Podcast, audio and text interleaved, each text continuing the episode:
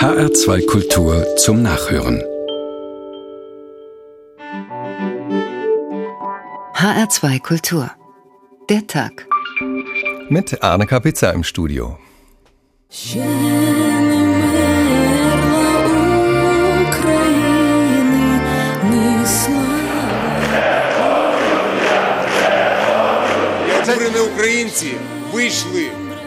Zuerst wurde uns der Traum von Europa geraubt. Dann wurden Demonstranten mit Knüppeln auseinandergejagt. Janukowitsch versucht doch schon wieder, die EU einzuwickeln. Er hat zwei Gesichter. Das Abkommen hätte dort Reformen in Gang gesetzt. Jetzt bleibt es erstmal beim Stillstand. Das ist keine gute Nachricht. Die Ukraine muss sich entscheiden, was sie sein will, ein europäischer Partner oder eben ein Partner Russlands. Das ist ein dickes Brett, das wir bohren müssen. Russland sollte äh, endlich begreifen, dass die Aktionen der Europäischen Union nicht gegen Russland gerichtet sind. Wir wollen die Ukraine ökonomisch und politisch an die EU anbinden. Sie haben unsere Hoffnung auf eine bessere Zukunft geraubt, die Hoffnung, nach langen Jahren etwa Rente zu bekommen. Diese Regierung muss gehen.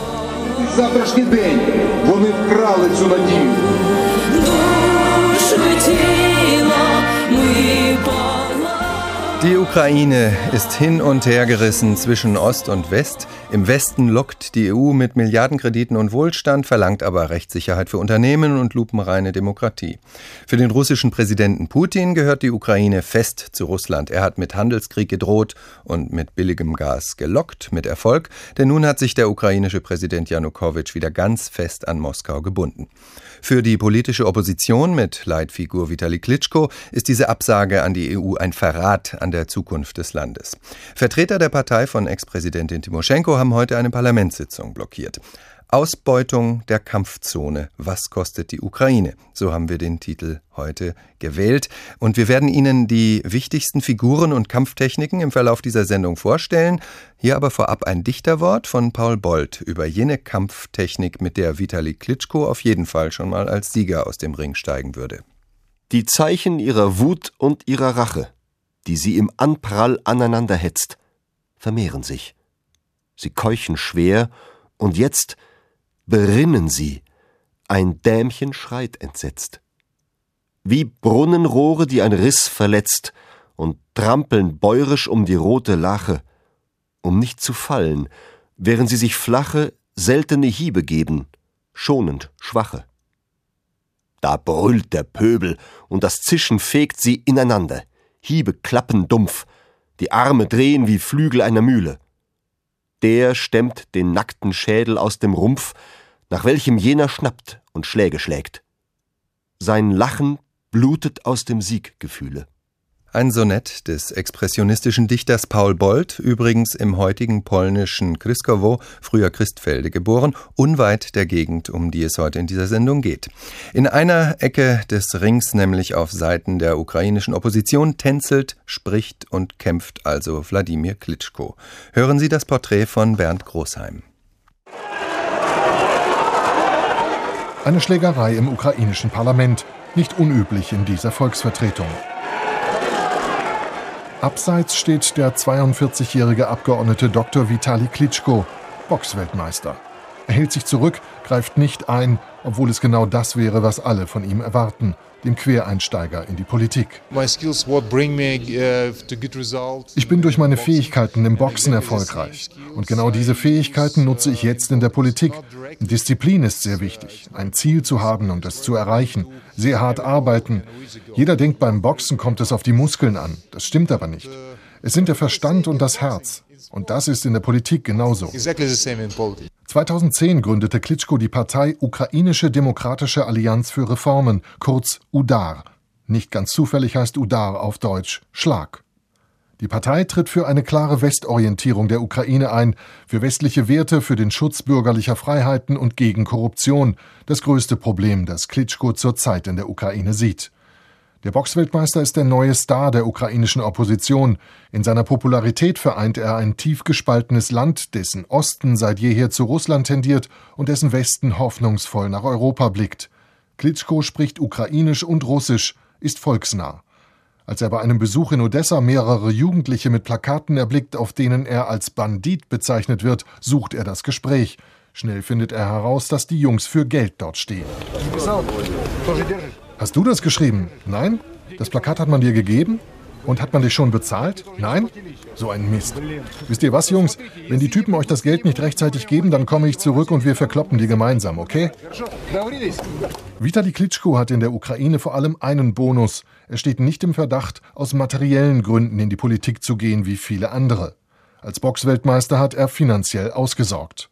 Trotzdem gibt es auch in der Oppositionsbewegung noch Menschen, die ihm höhere Ämter in der Ukraine nicht zutrauen, so wie Ina Shevchenko, eine der Schlüsselfiguren der feministischen Aktionsgruppe Femen. Ich glaube, er spielt im Moment eine gute Rolle als Oppositioneller, als jemand, der zu den Menschen kommt und sie unterstützt. Aber im ukrainischen Parlament haben wir bisher einen Box-Champion gesehen und keinen Politiker. Dennoch attestieren viele Journalisten Vitali Klitschko in den vergangenen Jahren, vor allem seit seinen Niederlagen bei den Kiewer Bürgermeisterwahlen 2006 und 2008, eine Menge dazugelernt zu haben. Fast täglich sieht man ihn auf dem verbarrikadierten Unabhängigkeitsplatz in Kiew, bei den Demonstrationen ist er einer derjenigen, die sich vehement für einen friedlichen Protest einsetzen. Im November dieses Jahres verkündete er nun, ich bewerbe mich um das Amt des Präsidenten. Umfragen sehen Klitschko seit Monaten vorn. Und manchmal wird der Kandidat dann doch wieder zum Boxer und prophezeit Viktor Janukowitsch, wie dieser das Ende des Kampfes um die Präsidentschaft erleben wird. Als Verlierer durch K.O. Ein Beitrag von Bernd Großheim. Sie hören HR2 Kultur, die Sendung Der Tag heute zur Lage in der Ukraine. Am Telefon ist nun Hermann Krause, langjähriger ARD-Korrespondent in Moskau und jetzt wieder Beobachter der Gegend vom WDR in Köln aus. Herr Krause, hat Vitali Klitschko, wie eben gesagt, das Zeug zum ukrainischen Präsidenten?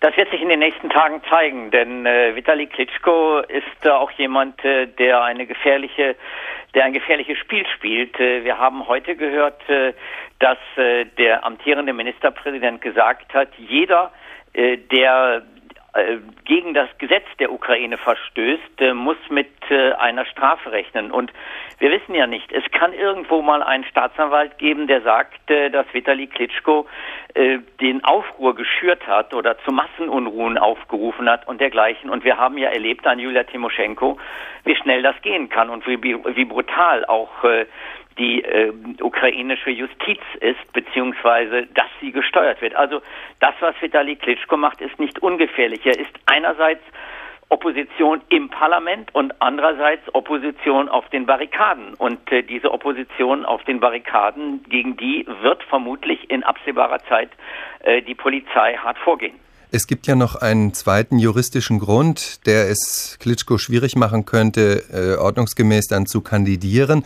Ein Gesetz, das ihn als äh, Steuerausländer einstuft und das könnte dann der Hinderungsgrund für die Bewerbung sein. Könnte das ein Fallstrick sein für ihn, dann von der Opposition irgendwann auf den Präsidentenstuhl zu kommen? Ja, ich denke, äh, die amtierende Macht wird alles tun, um Vitali Klitschko kaltzustellen. Also man muss sehen, wie sich die nächsten Monate entwickeln.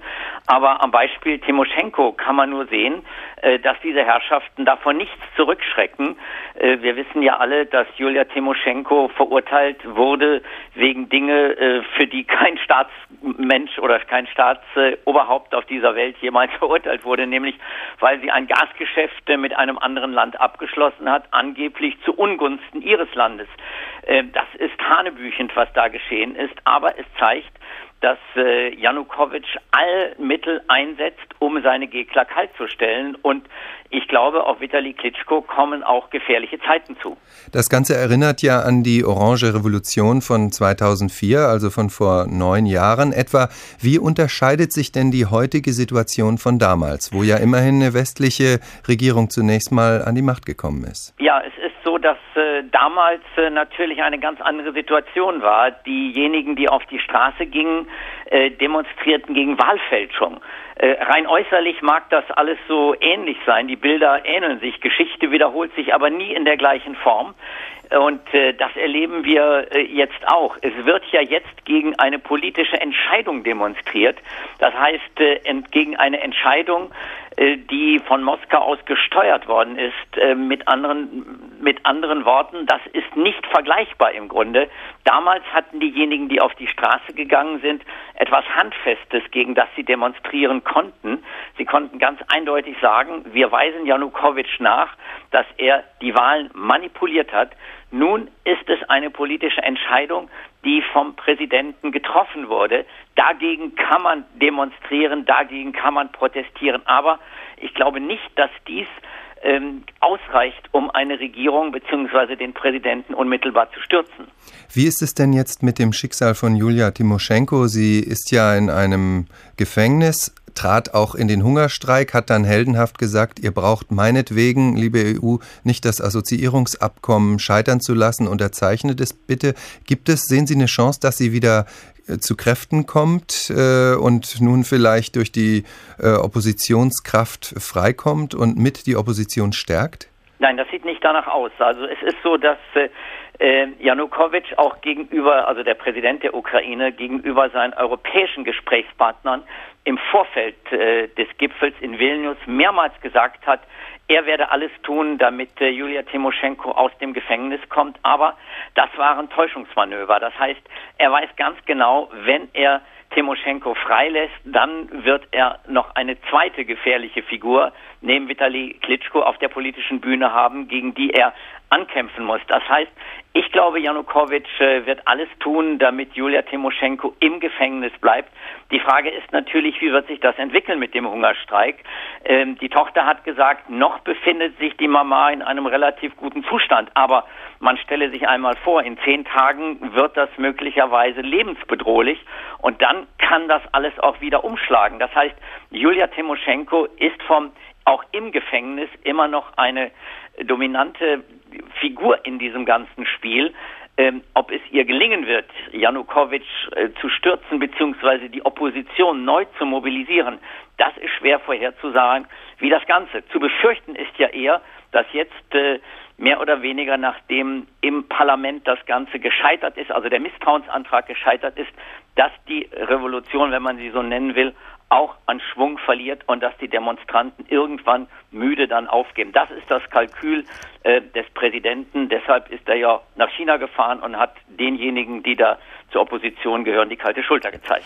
Vielen Dank, Hermann Krause nach Köln, für diese Ihre Einschätzung. Vielen Dank. Wir wollen uns, meine Damen und Herren, in dieser Sendung der Ukraine nicht nur aktuell, sondern auch literarisch und historisch annähern. Im Jahre 1928 bereiste der Schriftsteller Josef Roth das Gebiet der heutigen Ukraine, das zum damaligen Zeitpunkt zu Polen gehörte. Die Russen nannten die Ukraine irgendwann mal Klein Russland, die Polen Klein Polen und von der Wortbedeutung her ist die Ukraine das Grenzland. Es liegt, wenn man vom Nordkap bis Gibraltar, von Irland bis zum Ural denkt, geografisch genau in der Mitte Europas. Und darüber schrieb Josef Roth eben 1928 diesen Brief aus Polen. Lieber Freund, ich komme eben aus einem der interessantesten Gebiete Europas. Ich meine jenen Teil des kleinpolnischen Landes, in dem sich die berühmten Petroleumquellen befinden. Es liegt, wie Sie wissen, im Süden Mittelgaliciens und am nördlichen Rande der Karpaten, und sein Mittelpunkt ist die sehr merkwürdige Stadt Borislav. Seit der Mitte des 19. Jahrhunderts wird hier Petroleum gewonnen. Auf einem Gebiete von etwa 15 Quadratkilometern stehen die dunklen, hölzernen Bohrtürme. Vergleiche ich sie mit den Bohrtürmen von Baku, so erscheinen sie mir weniger grausam und gewissermaßen der Erdoberfläche weniger gefährlich. Die Erde des kaukasischen Petroleumgebiets nämlich trägt auf ihrem Angesicht jenen Fluch, der wie ein Ausgleich für den Segen in ihrem Inneren ist. Sie hat kein Grün, nur wüsten gelbgrauen Sand und braune schmutzige Tümpel, die niemals trocknen wollen, obwohl sonst alles in der südlichen Sonne dorren muss. Hier in Borislav, das man das polnische Baku nennt, ist die Sonne gemäßigt, sind die Bohrtürme Schütter und trotz ihrer tausendfachen Zahl noch immer nicht die einzige Vegetation des Landes. Noch gibt es Wälder, die nur zögernd vor den Türmen weichen und sie eher friedlich zu umgeben als feindselig zu fliehen scheinen. Der Blick darf von den verschalten Quellen weg zu den grünen Hügeln schweifen, denen der Umstand, dass sie schon zur Familie der Karpaten gehören, eine gewisse Respektabilität verleiht. Und wäre nicht der Staub, der ein Bruder des kaukasischen Staubes ist, so gäbe es nur die Türme, die an Baku erinnern könnten. Josef Roth über die Förderung des schwarzen Goldes in Galizien, das heute einen Teil des Staatsgebiets der Ukraine bildet.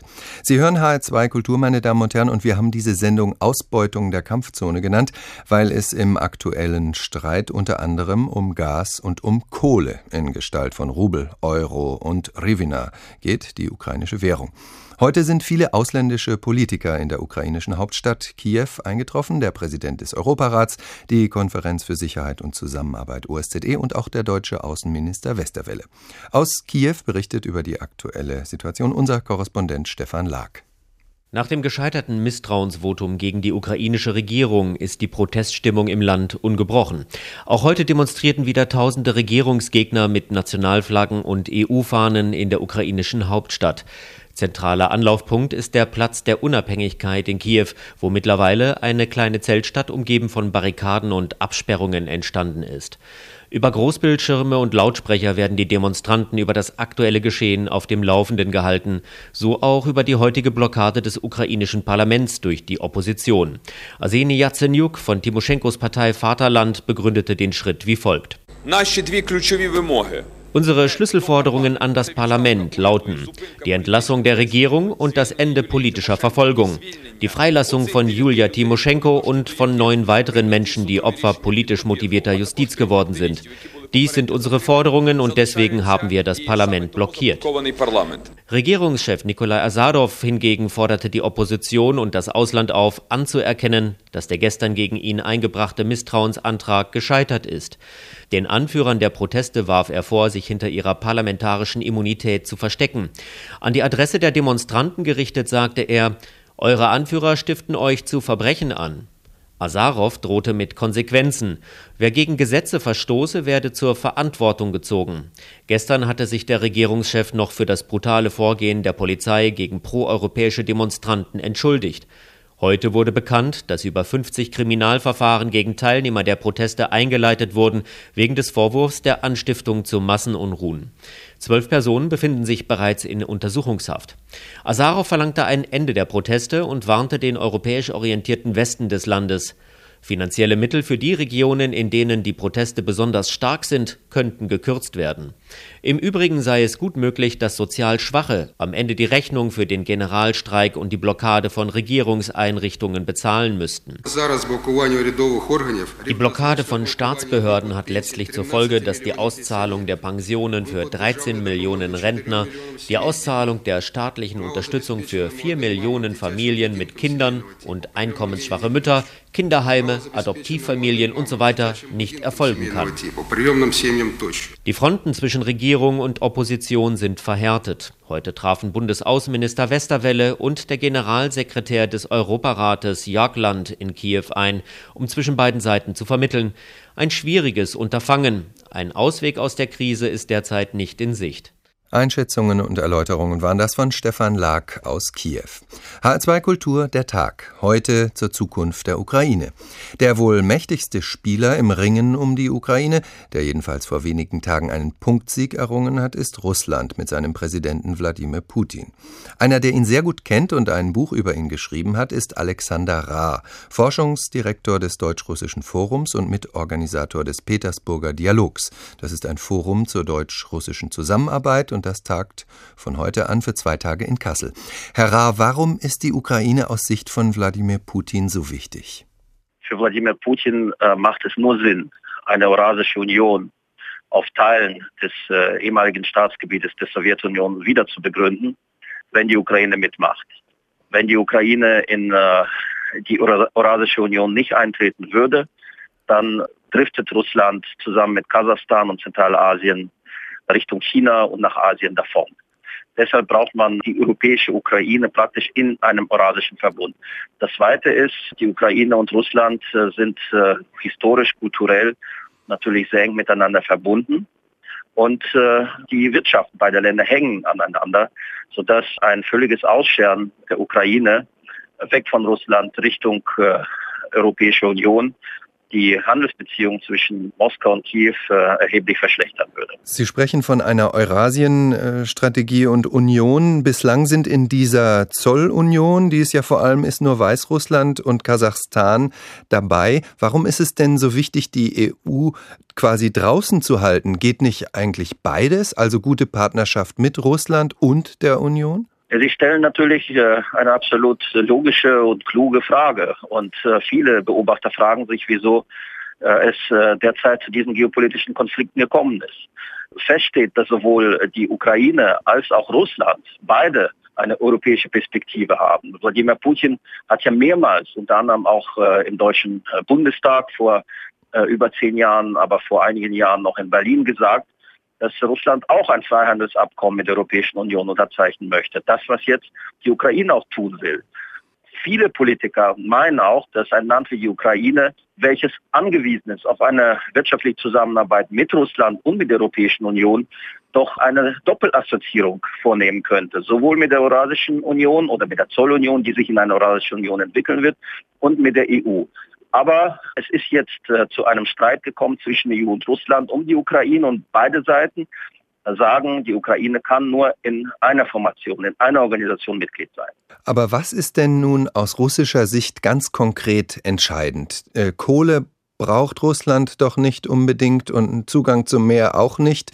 Was ist denn so wichtig daran, einen ganz treuen Vasallen zu haben, anstelle eines äh, ganz unabhängigen Staates Ukraine? Meiner Meinung nach ist das ein geopolitisches äh, Problem für Russland, wenn die Ukraine völlig Richtung Westen abdriftet. Ich kann mich äh, an viele Gespräche mit russischen Politikern erinnern in den letzten 20 Jahren, die immer wieder gesagt haben, solange Staaten wie die Ukraine oder Weißrussland mit der Europäischen Union engste Beziehungen eingegangen sind oder eingehen, stört uns das nicht.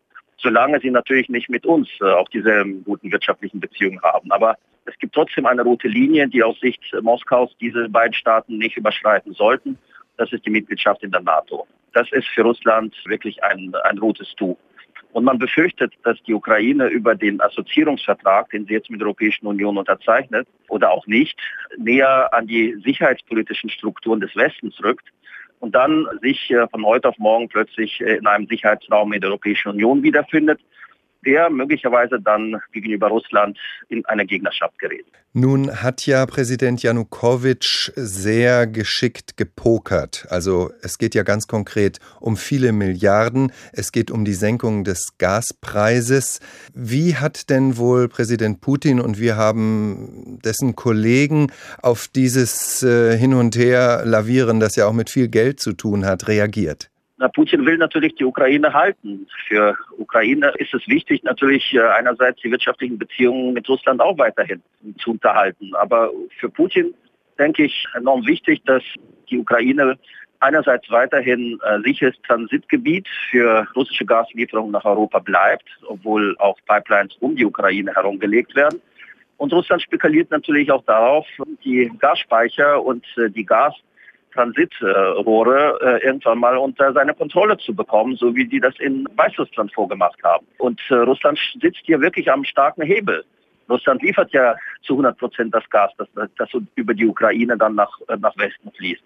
Und Russland hält viele der ehemaligen Sowjetrepubliken eben insofern nah an sich in, ihrem, in, in Moskaus Einflussgebiet, indem es einfach den Gaspreis auch für diese Länder festlegt. Mal ist er hoch, mal ist er niedrig wenn die Ukraine sich jetzt entschließt, äh, sich äh, von Europa abzudrehen und wieder sich äh, Richtung Russland zuwendet, dann wird, wir werden das sehen, die Ukraine einen viel niedrigen Gaspreis bezahlen müssen an Russland als bisher. Wenn nun entweder Klitschko oder Vertreter der Opposition im Jahre 2015 bei den Präsidentschaftswahlen antreten sollten, welche Maßnahmen, glauben Sie, würde Russland einsetzen, um deutlich zu machen, dass das negative Konsequenzen hätte?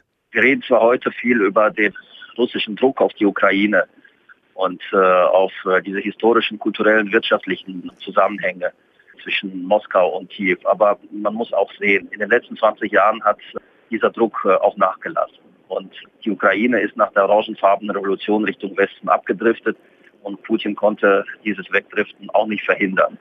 So gesehen äh, ist Ihre Frage da schon interessant. Ich meine auch, dass es äh, in der Ukraine ständig zu Machtwechseln kommt, anders als in anderen äh, postsowjetischen Ländern. So gesehen kann natürlich das Jahr 2015 zu einem neuen Wendejahr werden in der ukrainischen Geschichte und Janukowitsch könnte abgelöst werden eben durch einen Klitschko oder Frau Timoschenko oder daher Yatsenyuk und dann wird sich die Ukraine automatisch wieder Richtung Westen wenden. Aber wir müssen uns daran erinnern, die orangenfarbene Revolution hat ja mit äh, Yushchenko damals und Frau Timoschenko zwei westlich orientierte Politiker an die Macht gespült. In äh, der Ukraine war große Euphorie äh, zu hören, zu sehen was Europa angeht. Aber vier Jahre später haben die Menschen, also ein Großteil der Bevölkerung, wieder für Janukowitsch gestimmt. Also haben die äh, demokratisch oder liberal gesinnten Kräfte in der Ukraine wirtschaftlich versagt, der Bevölkerung nicht das bieten können, was sie versprochen haben. Und gesehen hat sich dann ein kleiner Großteil, aber nichtsdestotrotz die Mehrheit der Ukraine Richtung Osten und wieder für einen Kandidaten entschieden, der als eher russlandfreundlich galt. Und so wird das, denke ich, äh, noch jahrelang vor sich gehen. Die Ukraine ist ein ganz schwieriges Land, das müssen wir im Westen verstehen. 90 Prozent der Westukrainer wollen in der EU leben und 90 Prozent der Ostukrainer wollen mit der Zollunion, mit der Eurasischen Union engstens zusammenarbeiten. Wie soll ein Präsident beide Lager miteinander vereinen? Das ist sehr, sehr schwierig. Vielen Dank, Alexander Ra, Russland-Experte und Mitorganisator des Petersburger Dialogs, Peterburgski Dialog, der von heute an in Kassel stattfindet. Mit dieser Sendung HR2 der Tag blicken wir auch historisch jetzt nochmal wieder ein Stückchen zurück, zum Beispiel ins Galizien des Jahres 1928, als der Schriftsteller Josef Roth aus einer Gegend berichtete, in der schon damals amerikanische Firmen tätig waren. Geld, Geld, sehr viel Geld. Bedenken Sie, dass eine Bohrung bis zu 1500 Meter etwa 90.000 Dollar kostet und ziehen Sie daraus den Schluss, dass weder Sie noch ich jemals Grubenbesitzer werden können. Es ist ein Lotteriespiel für Leute, die es eigentlich nicht mehr nötig haben, für Banken und Konsortien und amerikanische Milliardäre. Die Menschen, denen hier einmal das Glück aus der Erde entgegenspringt, haben eigentlich schon das Organ verloren, das uns befähigt, durch materiellen Gewinn glücklich zu werden. Es ist ein gewisser Gegensatz zwischen der märchenhaften Art der Erde, Schätze zu spenden, und dem Aktienbesitz der Naftagräber und der stoischen Ruhe, mit der sie das Wunder erwarten dürfen. Diese armen Schatzgräber sitzen sehr weit entfernt vom Schauplatz der Naturwunder, in den großen Städten des Westens, und der Umstand, dass sie fern, mächtig, unsichtbar und fast unpersönlich sind, verleiht ihnen den Glanz von Göttern, die mittels geheimnisvoller Ausstrahlung Ingenieure und Arbeiter dirigieren. Der allergrößte Teil der polnischen Gruben liegt im Besitz ausländischer Finanzgewalten. Aus einer Art mystisch gefüllter Kassen werden die Arbeitskräfte bezahlt. Irgendwo, weit auf den großen Börsen der Internationalität, werden Aktien gehandelt und Transaktionen vollziehen sich nach unerforschten Gesetzen. Das Werden und Vergehen der Himmelskörper im Weltraum ist den Astronomen besser bekannt als den Grubenverwaltern und den Direktoren der Wechsel der Grubenbesitzer. Josef Roth über Aktien, Arbeitskräfte und Amerikaner auf dem Gebiet der heutigen Ukraine, geschrieben im Jahre 1928. Seit einigen Jahren, kürzer nämlich etwa seit 2008, wird an einem Vertragswerk geschrieben, das zuletzt 1200 Seiten hatte, das Assoziierungsabkommen der EU mit der Ukraine. Dass Präsident Janukowitsch es nicht unterzeichnet hat, das ist der Hauptgrund für die heftigen Proteste derzeit, für die Demonstration von Hunderttausenden von Menschen. Aber was steht eigentlich genau drin in diesem Abkommen, dass es so verheißungsvoll ist für die einen und für die anderen so bedrohlich, nämlich für die Russen, dass sie Angst davor hatten? Normalerweise sind Brüsseler Bürokratentexte ja nicht so sexy oder spannend, dass man sich darüber in die Haare geraten müsste. Also was steht drin? Tom Weingärtner, unser Brüsseler Korrespondent, berichtet. The most ambitious agreement the European Union has ever offered to a non-member state is still on the table. Die anspruchsvollste Vereinbarung, die die EU jemals einem Drittstaat angeboten habe, liege nach wie vor auf dem Tisch, sagt EU-Ratspräsident Hermann van Rompuy. Sobald die Ukraine die vereinbarten Bedingungen erfüllt habe, könne das Assoziierungsabkommen unterschrieben werden. Kern der Vereinbarung ist ein Freihandelsabkommen. Es würde 99 Prozent der EU-Zölle beseitigen, die auf Waren aus der Ukraine erhoben werden. Umgekehrt müsste die Ukraine 98 Prozent ihrer Zölle auf Einfuhren aus der EU abschaffen. Davon würde vor allem die ukrainische Landwirtschaft profitieren, der der Zugang zum europäischen Markt bislang weitgehend verschlossen ist. Nach den Berechnungen der EU-Kommission würden die ukrainischen Exporteure durch das Abkommen 500 Millionen Euro weniger Zoll pro Jahr in der EU bezahlen. Firmen aus der EU würden 400 Millionen Euro sparen. Ihre Waren könnten in der Ukraine billiger verkauft werden.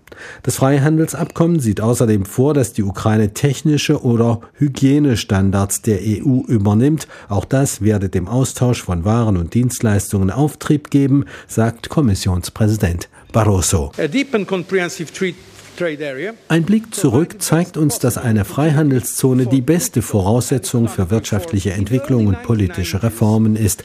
In den 90er Jahren haben wir vergleichbare Abkommen mit zehn osteuropäischen Ländern abgeschlossen. In den sechs Jahren danach stiegen das Sozialprodukt pro Kopf in diesen Ländern um fast 60, die Investitionen um mehr als 60 und die Exporte um 65 Prozent.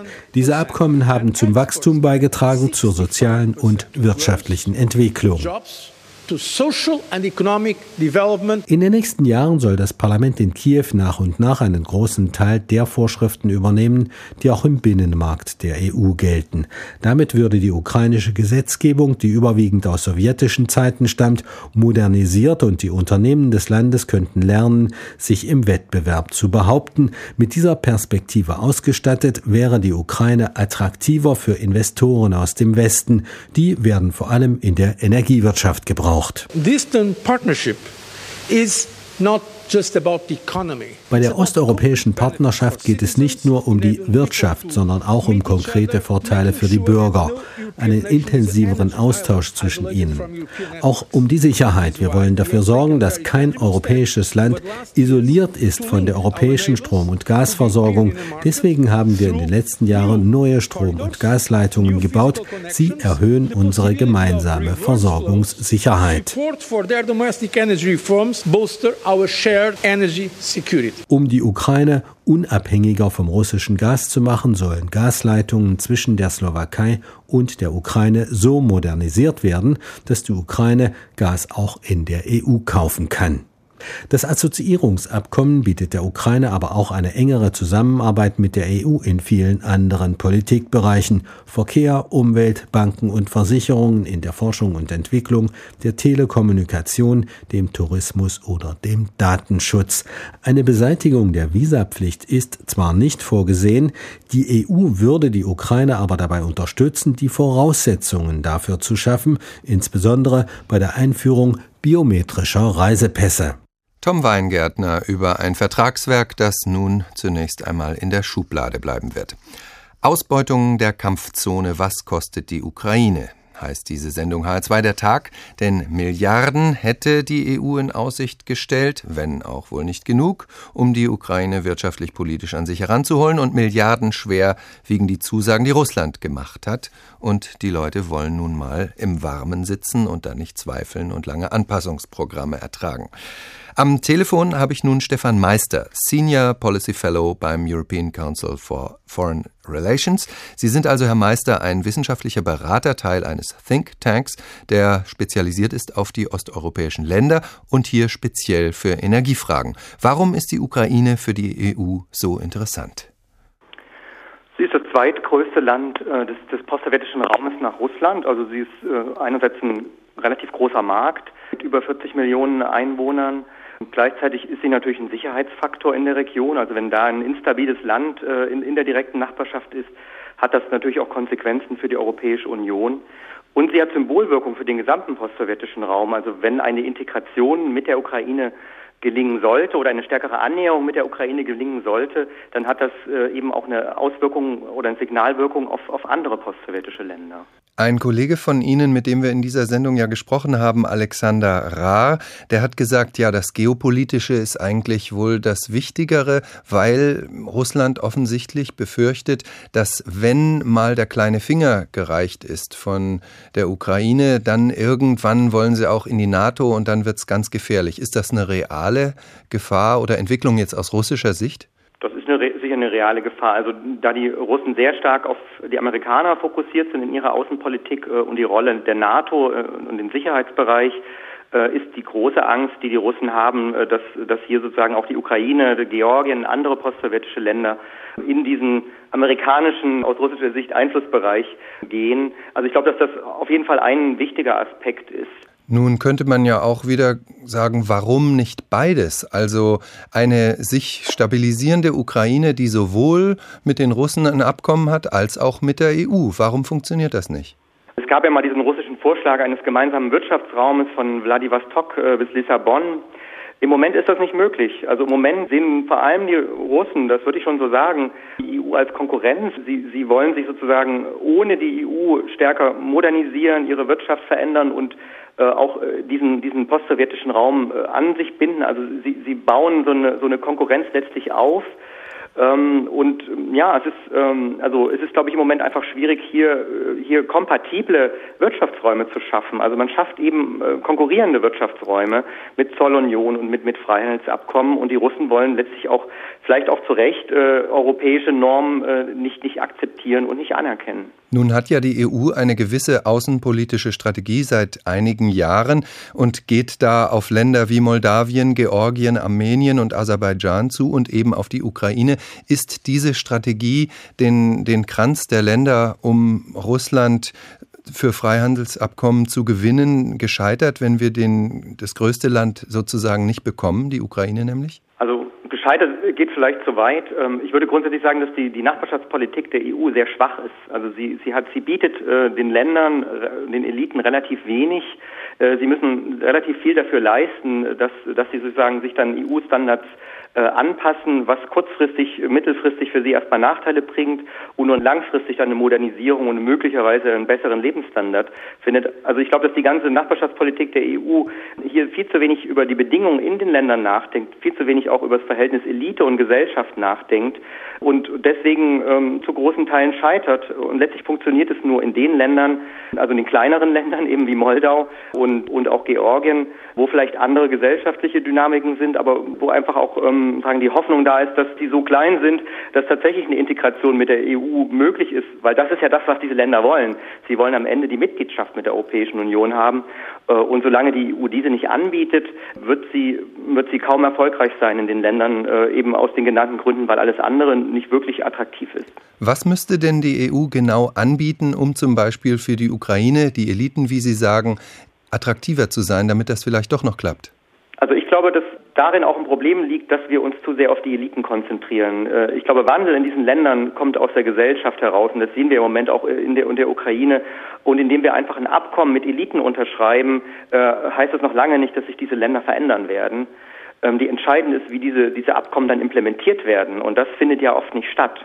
Äh, und deswegen, glaube ich, hätten wir zum Beispiel im Fall der Ukraine äh, überhaupt nicht die Bedingungen so hoch setzen sollen für die Unterschrift unter einem Freihandelsabkommen, sondern wir hätten, hätten es äh, vielleicht eben leichter machen sollen, um dann einen Prozess zu beginnen, in dem die Gesellschaft stärker eingebunden ist in die Implementierung, in denen in Monitoring-Prozesse NGOs eingebunden werden, in denen transparent gegenüber der Gesellschaft auch deutlich gemacht wird, was erreicht wird und was nicht. Andere Punkte sind Visafreiheit natürlich, also wie kann man es attraktiv machen, auch, dass die Leute Vorteile haben, mit der Europäischen Union zu kooperieren. Also da wären eben Visafreiheit eine Frage gewesen. Ähm, aber sich nur auf die Eliten fokussieren und, und die Unterschrift und die Bedingungen erfüllt zu haben mit der Unterschrift, dann, das ist meiner Meinung nach, das, das funktioniert einfach nicht. Vielen Dank, Stefan Meister vom Council on Foreign Relations und Osteuropa-Experte nach Berlin für diese Einschätzung. Wir haben nun also gehört von den Rahmenbedingungen, den gesellschaftlichen für den Wandel von geostrategischen und wirtschaftlichen Interessen, die Russland und die EU in der Ukraine verfolgen, von der Zerrissenheit des Landes, das ja von der Wortwurzel her schon das Grenzland ist, haben wir auch gehört. Und wie wir nun im dritten Teil von Josef Roths Brief erfahren, da herrschte schon im Jahre 1928 eine Goldgräberstimmung. Es war eben das schwarze und dann das gasförmige Gold, an dem auch viel heute noch hängt. Ich verließ diese Gegend an einem goldenen, friedlichen Abend, dem nicht anzusehen war, was für ein Gebiet er überwölbte.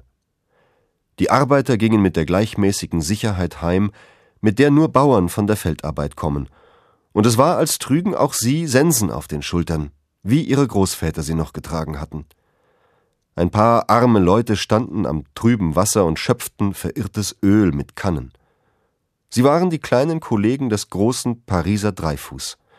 Sie haben nicht Aktien, sondern Eimer. Sie verkaufen das gefundene Öl in ganz winzigen Quantitäten und beleuchten damit ihre provisorischen Bretterbuden. Das ist alles, was ihnen die verschwenderische Natur zugedacht hat. Ihre Hütten standen schief, braun und ergeben, im goldenen Sonnenglanz. Es schien, dass sie noch mehr zusammenrückten, kleiner wurden und vollkommen verschwinden wollten. Morgen würden sie nicht mehr vorhanden sein. Ich hoffe, lieber Freund, dass ich Ihnen eine Ahnung von der Atmosphäre des osteuropäischen Kalifornien vermitteln konnte. Ich beschrieb es Ihnen, um Ihnen zu zeigen, dass ich nicht durchaus Idyllisches aus diesem Land zu berichten entschlossen bin – Inzwischen verbleibe ich Ihr ergebener Josef Roth. Der letzte Teil unserer kleinen literarischen und brieflichen Reise mit Josef Roth war das aber nicht der Schluss unserer Sendung, denn Sabine Adler ist uns zugeschaltet, Korrespondentin des Deutschlandfunks, soeben aus Kiew nach Berlin zurückgekehrt. Frau Adler, was bedeuten die heutigen Blockaden im Parlament und äh, insgesamt die Unruhen für die Kräfteverhältnisse der ukrainischen Opposition? Ich glaube, dass diese Blockaden des Parlaments eine ziemlich gefährliche Angelegenheit sind und das ist heute in mehreren Äußerungen deutlich geworden. Da hat äh, zum Beispiel der Generalstaatsanwalt deutlich gemacht, dass äh, die Demonstranten auf dem Unabhängigkeitsplatz sehr wohl äh, sein dürften, dort dürften sie sich aufhalten, aber die Blockaden der Regierungsgebäude, die ja seit Montag schon ähm, bestehen, die müssten aufhören, das sei ungesetzmäßig. Und auch der Regierungschef Assadov hat gesagt, also äh, man hätte jetzt ja sehr viel Geduld gehabt, aber damit wäre die Regierungsarbeit doch stark behindert worden. Er hat von ausbleibenden Finanzierungen für ähm, Löhne, Gehälter für die westlichen Regionen des Landes ähm, gesprochen. Er hat davor gewarnt. Und für mich klingt das ehrlich gesagt ein bisschen so, als sollte da ein Vorwand für ein neues Eingreifen gesucht werden. Ist denn die Gefahr real, dass der Fehler, der es ja sicherlich war, zunächst mal mit brutaler Härte zuzuschlagen, nochmal wiederholt wird? Also es ist zumindest als Gerücht in der Welt, äh, der Staatspräsident ist abwesend, er ist auf China-Besuch, danach wird er in Russland sein, das heißt, er wird bis Ende der Woche nicht da sein.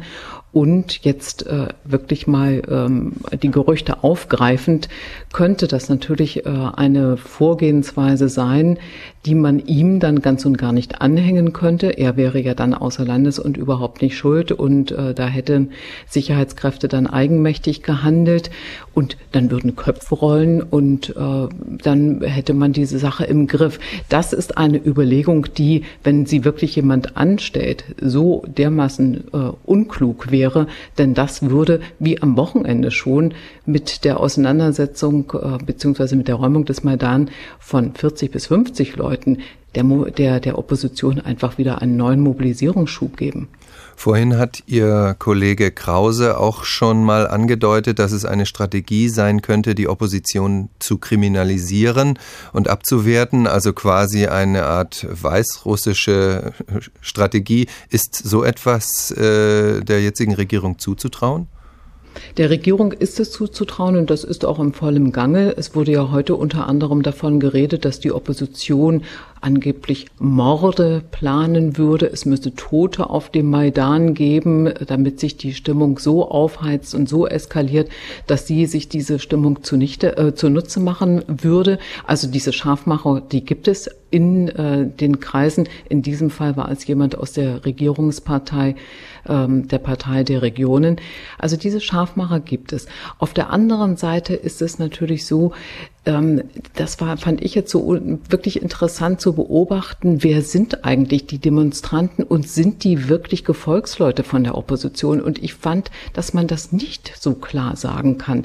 Es ist nicht so, dass äh, dort Hunderttausende oder am Sonntag 350.000 Menschen nun da waren, weil da äh, ein Vitali Klitschko vor ihnen steht und spricht oder ein Arseni Yatsenuk, sondern sie wollen, und das war immer wieder der gleiche Satz, sie wollen in einem Demokratischen demokratischen Land leben, das eben nicht von der Korruption und von Amtsmissbrauch regiert wird. Sie wollen das äh, bei sich zu Hause haben, was ihre Kinder, die Studenten, die gut ausgebildeten im europäischen Ausland suchen. Nun sind zurzeit äh, Politiker der Konferenz für Sicherheit und Zusammenarbeit OSZE, der Vorsitzende des Europarats dort vor Ort, die wollen vermitteln, entschärfen. Nützt das jetzt dieser Lage, dass diese internationale Präsenz da vor Ort ist? Also ja und nein. Es ist sicherlich ein gutes Zeichen für die Demonstranten, wenn sie Unterstützung aus Europa bekommen und die Europäer das auch ein bisschen ähnlich wie bei der Orangenen Revolution äh, sozusagen ihre Sympathie und ihre Solidarität bekunden. Das ist für die Menschen auf der Straße wirklich wichtig und das begrüßen sie auch. Und so ist der Außenminister Westerwelle auch begrüßt worden äh, vor einer Stunde in Kiew. Aber auf der anderen Seite ist es so, jetzt einen Vermittlungsversuch zu starten, wie es eben seine Absicht ist, mit der, mit dieser Absicht ist der noch Außenminister Westerwelle nach Kiew gekommen, zu vermitteln zwischen der Regierung und der Opposition. Das ist etwas, was ähm, aus Sicht der Opposition kontraproduktiv ist. Denn die Opposition hat gestern ja immerhin mit einem Misstrauensvotum die Regierung absetzen wollen. Das klingt doch nicht so, als würde man eine, eine Verständigung suchen, eine Zusammenarbeit suchen und sich nur mal in einer strittigen Frage einigen müssen. Nein, hier geht es tatsächlich darum, hier wird die Machtfrage gestellt und es geht nur um vorgezogene Neuwahlen. Neuwahlen für das Parlament und der, den Präsidenten und nicht um eine, eine irgendeine Art von äh, Verständigung, wie man ausgerechnet nun diese Regierung Asarov, Asarov war immerhin derjenige, der den anti-europäischen Kurs verkündet hat, der ihn begründet hat, natürlich im Auftrag des Präsidenten, das ist klar, aber er war der willige Erfüllungsgehilfe, der es gemacht hat, der das gesagt hat und sich mit ihm am Tisch zu verständigen, wie die Ukraine nach Europa kommen könnte, das stelle ich mir zumindest kompliziert vor. Und wie sind die Chancen auf Neuwahlen? Was müsste da passieren? Denn der normale parlamentarische Weg, also das Misstrauensvotum einer Mehrheit des Parlaments, das ist ja nun gestern gescheitert. Welchen Weg gibt es also, aus diesem Dilemma rauszukommen? Ich finde, das ist genau die Frage, ähm, die man wirklich nur mit allergrößtem Bedenken ähm, beantworten kann. Also der Gestalt, dass äh, die Opposition da Glück haben könnte, beziehungsweise erfolgreich sein könnte. Denn noch nicht einmal mit den Kommunisten zusammen würde es reichen, eben erstens äh, den Regierungschef abzusetzen, beziehungsweise dann ein Amtsenthebungsverfahren des Präsidenten anzustrengen. Das funktioniert nicht. Ich glaube wirklich nicht, dass es in dieser Situation sollte, jetzt nicht etwas äh, Unvorhergesehenes äh, passieren, dass in dieser Situation tatsächlich ähm, der Weg über vorgezogene Neuwahlen ge geht, denn das Regierungslager steht fest hinter dem Präsidenten und da wackeln die Mehrheiten, jedenfalls im Moment nicht. Und es kann auch etwas anderes hinzukommen. Es kann äh, sein, dass der Präsident Janukowitsch weiter eine Art Schaukelpolitik verfolgt. Das heißt also doch wieder so Hoffnung macht, doch in Richtung äh, Europa sich zu bewegen. Ich glaube, das, was sehr viel wahrscheinlicher ist, ist, dass 2015, wenn der Präsidentschaftswahlkampf losgeht, es tatsächlich das Hauptthema sein wird, geht die Ukraine hin nach Europa oder bleibt sie dann bei Russland, wenn wir jetzt davon ausgehen, dass die Entscheidung gerade jetzt für Russland ist. Also es wird ein Europawahlkampf werden und der wird die Menschen mobilisieren und wir werden dann auch die Antwort darauf kriegen, ob diejenigen, die jetzt so massenhaft auf der Straße sind, tatsächlich für das Volk sprechen. Glauben Sie, dass Vitali Klitschko dann tatsächlich antreten wird? Das ist die ganz große Frage. Es wird gerade versucht zu verhindern, und zwar auf juristischem Weg, wie das ja immer so schön Hatten unpolitisch angeblich ist. Und, äh, und zwar auf diesem äh, unpolitischen Weg in, in äh, der Gestalt, dass ähm, ein Gesetz äh, ausgenutzt werden soll, das angeblich sagt, dass jemand, der Präsidentschaftskandidat oder Präsident werden möchte, die ganze Zeit in der Ukraine gelebt haben muss. Das ist so, von den Klitschko-Anhängern und Vertrauten wird das äh, bestritten, dass dieses Gesetz so ausgelegt werden kann. Sie sagen, jemand kann im Ausland gewesen sein, was bei Klitschko Deutschland wäre. Aber Klitschko war die ganze Zeit in Kiew gemeldet. Also er hatte seinen ersten Wohnsitz immer in Kiew. Diese Auseinandersetzung, da dürfen wir uns jetzt schon drauf freuen, die wird kommen. Vielen Dank, Sabine Adler, Korrespondentin des Deutschlandfunks. Vielen Dank nach Berlin für diese Einschätzungen. Ja, das war die Sendung Der Tag, meine Damen und Herren, über die Ukraine und ihre Zukunft. Und da wir diese Sendung mit einem lyrischen Boxkampf begonnen haben, hat die Dichterhand, die Dichterfaust auch gleich das letzte Wort, um die Figuren des Kampfs um die Ukraine in verwandelter Form Ihnen noch einmal vor Ohren zu führen. Am Mikrofon verabschiedet sich Arne Kapitza mit Hinweis auf die Möglichkeit, diese Sendung in hr2kultur.de im Internet noch einmal nachzuhören. Und nun bitte den poetischen Schlussgong von Joachim Ringelnatz. Bums, Kock, Kanada. Bums, Käsow aus Moskau. Puff, puff. Kock, der Kanadier, plumps. Richtet sich abermals uff. Ob dann der Käsow den Kock haut oder ob er das vollzieht, ob es im Bauchstoß, im Knockout oder von seitwärts geschieht. Kurz, es verlaufen die heiteren Stunden wie Kinderpipi. Sparen wir daher die weiteren Termini technici. Und es endet zuletzt reizvoll, wie es beginnt. Kock wird tödlich verletzt, Käsow aber gewinnt. Leiche von Kock wird bedeckt, Saal wird langsam geräumt, Käsow bespült sich mit Sekt. Leiche aus Kanada träumt. Boxkampf, Boxer, Boxen, Boxel, Boxkaf, Boxtrott, Boxtail.